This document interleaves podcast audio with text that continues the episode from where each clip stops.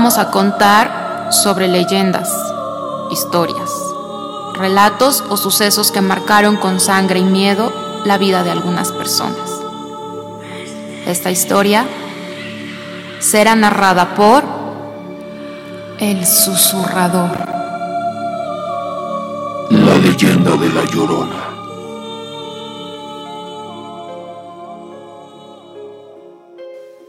Existen antecedentes de este personaje muy antiguos, que datan del siglo XVI, donde se fundan diversas representaciones de diosas madre, como Cihuacóatl, Coatlicue o Tonantzin.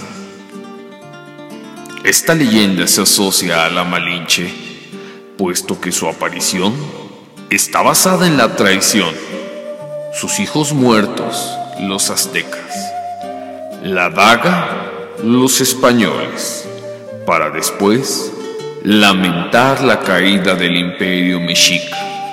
Por eso también le han llamado la mala madre. Pero es en el México virreinal donde este mito cobra vida. Por eso, hasta hoy, dicha leyenda tiene como protagonista a una mujer de cuerpo podrido y descarnado cabello largo, lleno de lodo, vestido y velo gris que antes eran blancos, que flota en el aire pestilente sobre el suelo y una sonrisa macabra. Se aparece por las frías noches llamando con alaridos y desgarradores llantos y lamentos guturales a sus hijos muertos. En 1865, Vicente Riva Palacio, historiador de México de aquella época, revisó los libros prohibidos de la Santa Inquisición, que estuvieron celosamente guardados, pues se encontraba dándole forma a su obra El Libro Rojo. Y ahí encontró relatos de casos pavorosos y diabólicos, en particular los datos de un proceso inquisitorio de una mujer, la protagonista de esta historia, la cual se escribió en forma de poema para evitar la censura por parte de la iglesia, plasmando así lo que se cree que es la verdadera leyenda de la Llorona. Esta historia nos remonta al siglo XVI, a las calles empedradas de la Nueva España, donde se podían escuchar los cascos de los caballos tirando de hermosos carruajes que adornaban la ciudad de aire colonial. En la plaza principal se podía mirar una explanada deslumbrante y mirando hacia el sur se erguía, majestuosa, la Catedral de México. Por la parte de atrás, como a tres calles, se encontraba la Plaza de Santo Domingo, famosa porque era el sitio donde se realizaban las ejecuciones dictadas por el Santo Oficio. Hacia el oriente de la ciudad se encontraban las casas de la gente de clase media. Una de estas casas pertenecía a don Luis de Hernán y Martínez, español pobre que no logró hacer fortuna, pero de buenos principios, lo que le valió el respeto de todas las clases sociales. Su humilde casa tenía en una de las esquinas un crucifijo, y todo aquel que pasaba por ahí se santiguaba como buenos devotos en ese tiempo. Don Luis estaba casado con una mujer de la nobleza indígena, Doña Marina, con quien tuvo una hija, Luisa de Hernán y Martínez, bellísima por cierto. A los pocos años murió doña Marina y Luisa quedó a cargo de su padre. Al cumplir sus 20 primaveras, se convirtió en la mujer más hermosa de la región. Esbelta, labios rojos carmesí, ojos grandes, pelo largo y ensortijado, lo que hacía frecuentes las disputas entre los jóvenes de las cercanías, y muchos de ellos se iban con heridas de amor o de espada. Se escuchaban cantos y rimas, pero todo en vano porque Luisa jamás se asomaba al balcón. Por aquella época llegó a la capital de la Nueva España una familia de abolengo, los Montes Claros, quienes tenían un solo hijo varón, de nombre Nuño de Montes Claros, de unos 30 años, rubio, gallardo, bien vestido y notablemente atractivo para las doncellas de la época. Pasados algunos días, llegó a sus oídos la existencia de una bella mujer mestiza, quien de inmediato llamó su atención y quiso cortejarla a la brevedad posible. Iba en su búsqueda todos los días, espiando en la esquina de la casa, debajo del crucifijo, cubierto por su capa oscura y sombrero de ala ancha, sin tener resultados.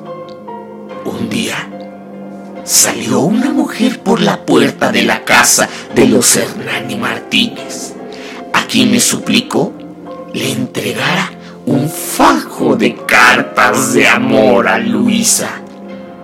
Esta mujer no pudo negarse al ver la cara del jovencito enamorado y por la jugosa propina que le había entregado.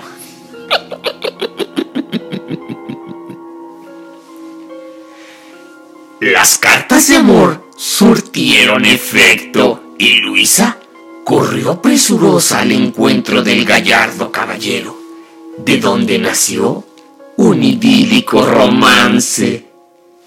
Luisa se sentía la mujer más afortunada de la Nueva España.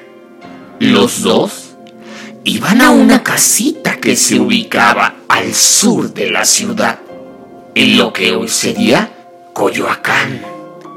Alejados de la mancha urbana, Luisa era inmensamente feliz disfrutando del amor y la pasión de Nuño de Montes Claros. El padre de Luisa lloraba todas las noches y cada que los enamorados huían a sus encuentros, puesto que él sabía que esta unión no podría ser por las diferencias en las clases sociales.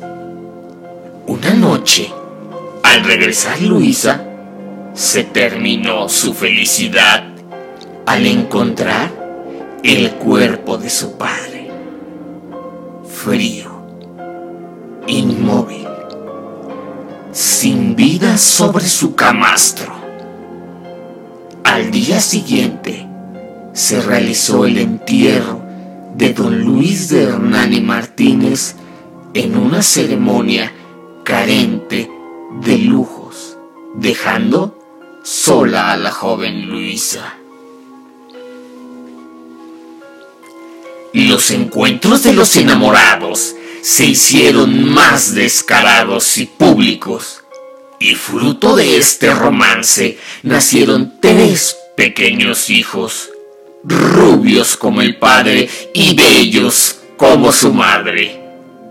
Estos tres niños tenían todo el amor y todo el cariño de don Nuño de Montes Claros, quien los visitaba todos los días y les tenía todos los cuidados que ameritaba la nueva familia del noble español, aun cuando no estaba formalizada la relación ante los ojos de la sociedad. Así pasaron algunos años. Don Nuño comenzó a ausentarse cada vez más y a perder el interés en Luisa y en sus amados hijitos. Luisa sentía un dolor que cada vez la quejaba más. Por esta situación, hasta se atrevió a preguntarle el porqué de su actitud, a lo que Nuño respondió que su padre le había pedido comprometerse con una mujer joven, española de abolengo, y que no quería desafiar las órdenes de su padre, pues le podría costar la cuantiosa herencia que le dejaría la familia. Así, con mentiras, lograba engañarla y seguir viendo a sus adorados hijos. Una noche, en donde la luna iluminaba las calles de la ciudad, Luisa se encontraba en su balcón llorando amargamente. Las lágrimas caían sobre su pequeño hijo, a quien tenía en brazos. Desesperada y sin saber nada de don Nuño, acostó y durmió a sus tres pequeños hijos y salió llena de angustia a buscar al galante caballero. La gente la miraba y comentaba su desdicha por tener un amor mal correspondido por la diferencia de clases sociales. Se dirigió a la casona de los Montes Claros para disipar todas sus dudas. Al llegar al lugar, quedó pasmada. Se celebraba una gran fiesta, se escuchaba la música, las risas, el choque de las copas que desbordaban alegría y dicha. Todo era felicidad, por lo que preguntó a la servidumbre qué se festejaba, y ellos respondieron que no sabe que el joven Nuño de Montes Claros se ha casado con la rubia española. Sí, hoy se casaron a las nueve de la mañana en la iglesia del Sagrario, al lado de la catedral. Doña Luisa no quiso saber más. Corrió como poseída en un inmenso odio que le recurría a las entrañas, sintió tristeza y culpa por la muerte de su padre y pensó que sus tres hijos ahora serían unos bastardos. Lloraba por su triste e inútil vida. Las lágrimas rodaban cual lluvia por los callejones de la ciudad. Entonces llegó a su casa como una fiera herida. Miró a sus tres inocentes niños durmiendo plácidamente en sus camitas y con los ojos inyectados de odio, caminó hacia el armario. Tomó una daga que había dejado don Nuno en su cinturón. Su corazón bombeaba odio mil veces por minuto. Y empuñando el arma, descargó toda su ira sobre los cuerpos de los pequeños niños como un animal rabioso. De las heridas brotaban chisguetes de sangre por toda la pequeña casa los niños daban tremendos golpes de dolor y agonía que despertaron a todos los vecinos. La luz de los ojos de los pequeños se iba extinguiendo poco a poco, al igual que los desgarradores gritos. Cuando llegaron los vecinos a la casa, Amarraron a la demente mujer, pero era demasiado tarde. Los niños habían muerto. Las camitas estaban cubiertas en su totalidad por una mancha rojo rutilante. Aquello había sido una espantosa carnicería. Las antorchas y faroles de los hombres alumbraban la sádica escena y se podían ver mil heridas en los cuerpecitos de los niños. El tumulto de gente que se arremolinó en el lugar ordenaba la inmediata ejecución de la mujer que tenía la mirada perdida. Así, con jalones de pelo, sacaron a la mujer de su casa y la llevaron al tribunal del Santo Oficio. Los clérigos fueron a ver el lugar de la aterradora escena y lo único que pudieron decir, esto es obra del demonio y está suelto en la ciudad. Se escuchaban múltiples rezos y plegarias por las calles de la capital de la Nueva España. Esta noticia llegó a oídos de don Nuño de Montes Claros, quien presuroso salió a cerciorarse con sus propios ojos lo que había ocurrido. Sintió todo el peso de la culpa. Tomó la daga. Regresó a su casa. Se sacó los ojos y se apuñaló él mismo, quitándose la vida. El Tribunal de la Santa Inquisición, por decisión unánime, condenó a la mujer. Pena de muerte en la hoguera. Era el mes de mayo y el calor sofocaba a los habitantes de la ciudad, quienes se reunieron en la plaza de Santo Domingo para presenciar la merecida ejecución de la mujer arpía. El sol quemaba. Dieron las 11.30 de la mañana cuando salió de la puerta del Santo Oficio la mujer asesina, irreconocible jalada por lazos y atada de las manos.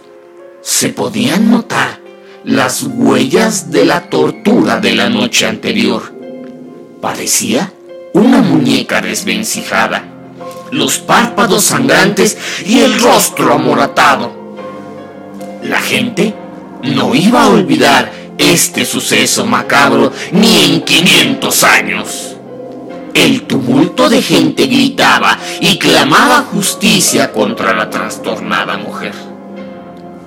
Al otro lado de la ciudad, un cortejo fúnebre se dirigía a sepultar el cuerpo del infeliz Nuño de Montes Claros con toda la alegoría que la ocasión ameritaba. La procesión de clérigos desfilaba hacia el lugar de la ejecución. Los verdugos soltaron los lazos y desamarraron las manos de doña Luisa, quien lanzó un grito espeluznante.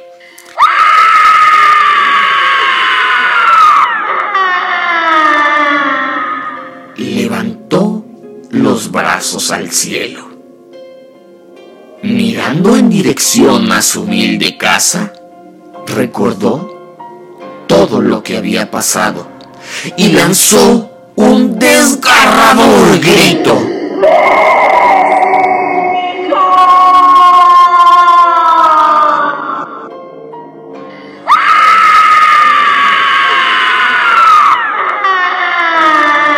Los verdugos, llenos de miedo, amarraron de pies y manos al madero principal a doña Luisa. Prendieron fuego a la hoguera y antes que terminara de quemarse el cuerpo de Luisa, cayó una fuerte tormenta sobre toda la capital de la Nueva España.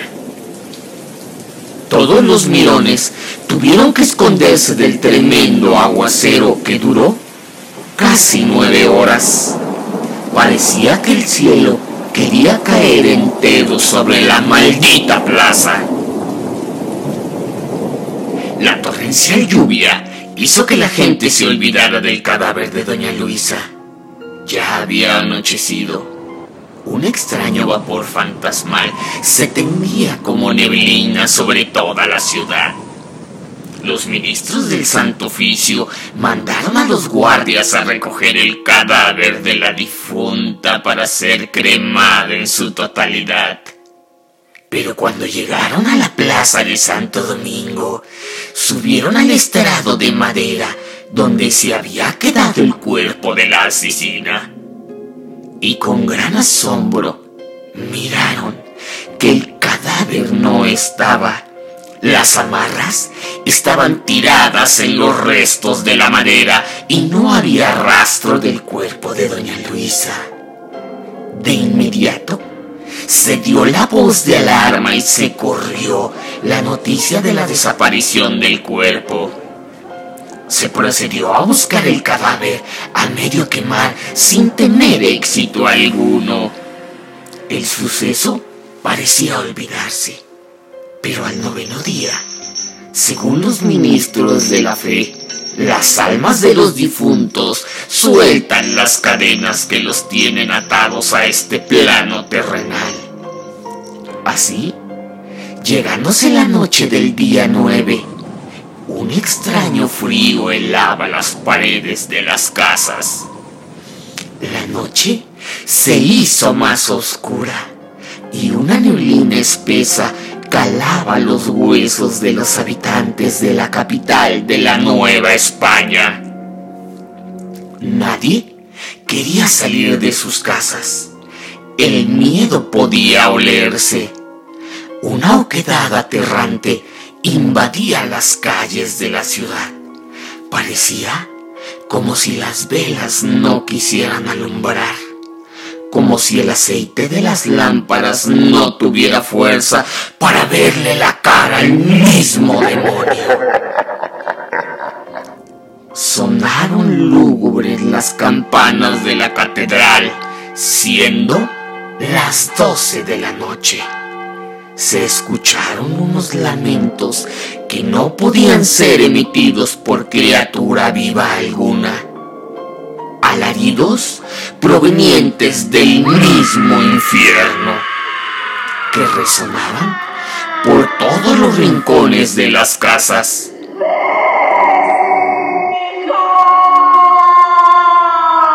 La gente se hincaba a rezar en voz alta con los escapularios en las manos y se encomendaban a todos los santos sabidos y por haber con sincero arrepentimiento.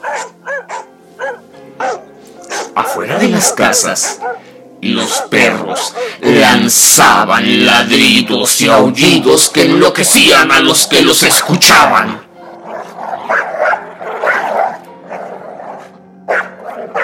Se oían los gritos de los serenos, gritos llenos de pavor. Sí, de pavor al ver el podrido espectro de aquella mujer flotando sobre el aire pestilente y lanzando llantos y lamentos de dolor por sus hijos muertos.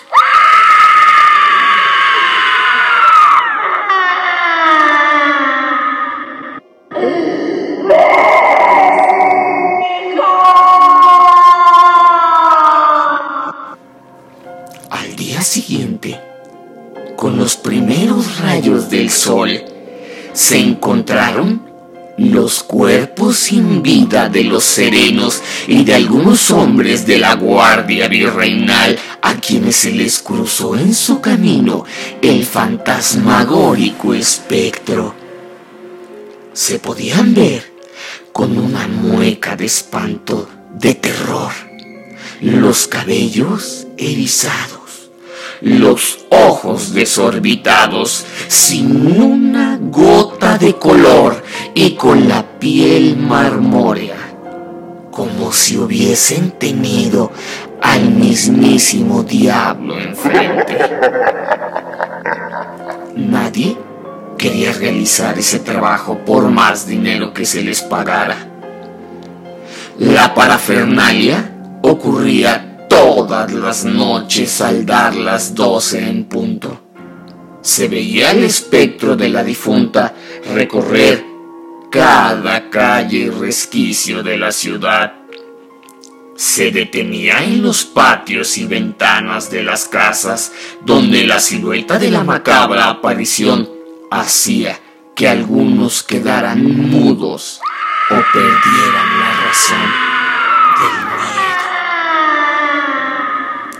El espectro de la difunta que vagaba por las noches lamentando la muerte de sus hijos y clamando venganza por la horrible muerte que le había provocado sus verdugos.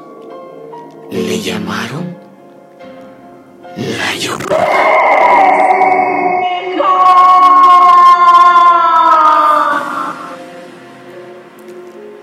Clérigos de la época Hicieron misas y rezos para acabar con la maldición que aquejaba a la ciudad y le ordenaron a los habitantes que no hablaran más de la situación y que lo sacaran de sus memorias para que así pudiera acabar esta horrible aparición. Por casi 500 años, la gente ha querido olvidar lo que realmente ocurrió. Hoy en día, la Llorona se aparece en las calles solitarias y oscuras de todo México, o en un río, o en un lago, o a todo aquel que sigue sin creer que su dolor y sus lamentos son parte de una historia mal contada. Si le escuchas llorar muy cerca de ti, ella va a estar lejos. Si le escuchas llorar lejos, seguramente ella estará mirándote a través de tu ventana.